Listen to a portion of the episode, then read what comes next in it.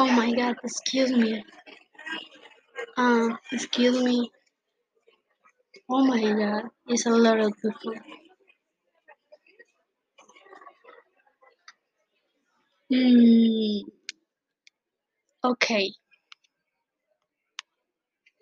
To continue with the story a bit, this amazing herbivore conquered in the middle of the 20th century. My amazing friend was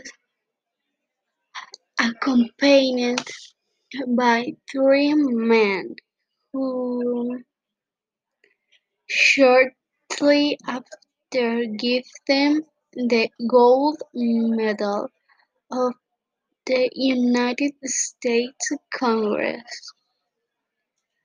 And like that, many more recognitions. Nay born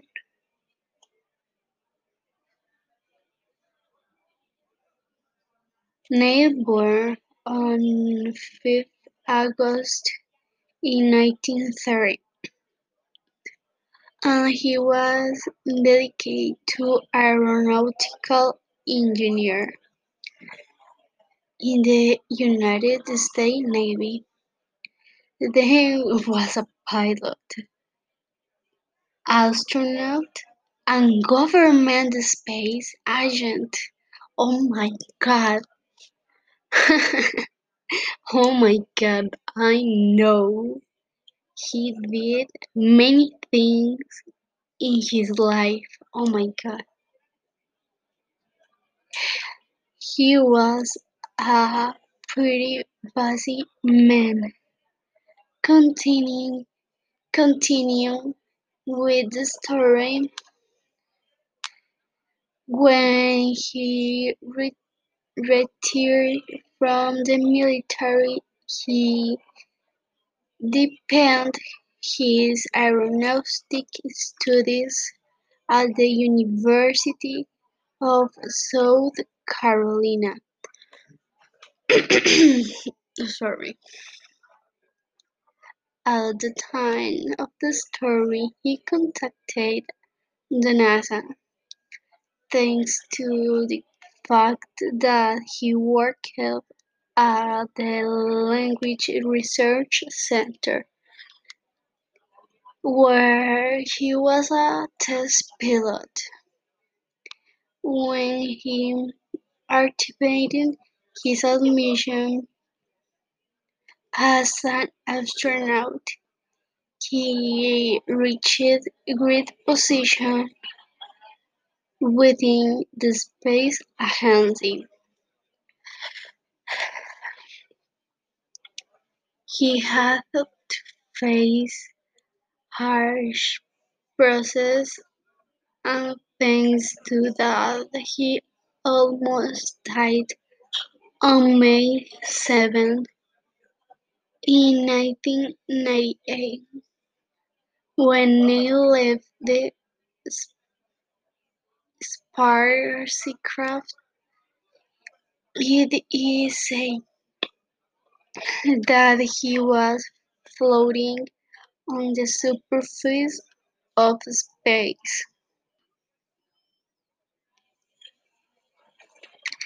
The time was about two hours. Mm, I think there are many theories that say that I witnessed hallucinations and that they even saw spaceships.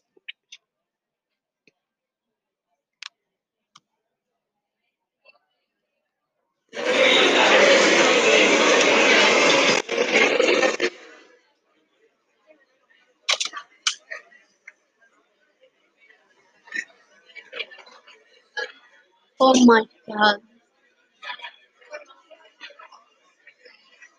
Really a lot of people.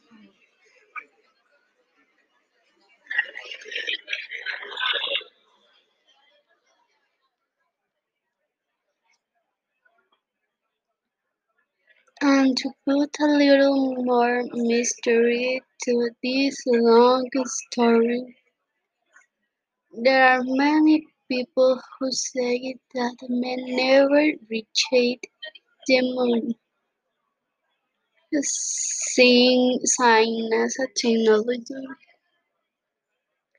and the time was not advanced enough to achieve that great achievement. Others they insist that it was only a montage by the USA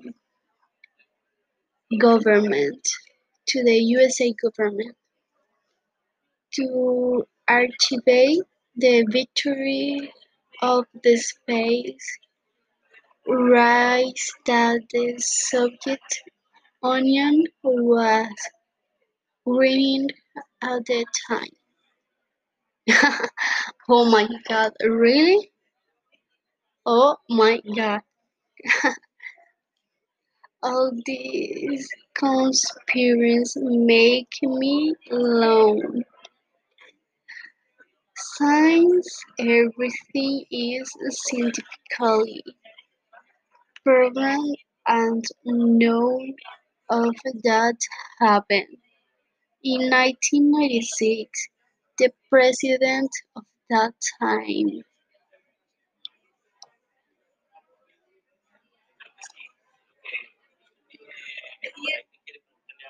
had okay, wait a minute. This person no me dejan talk.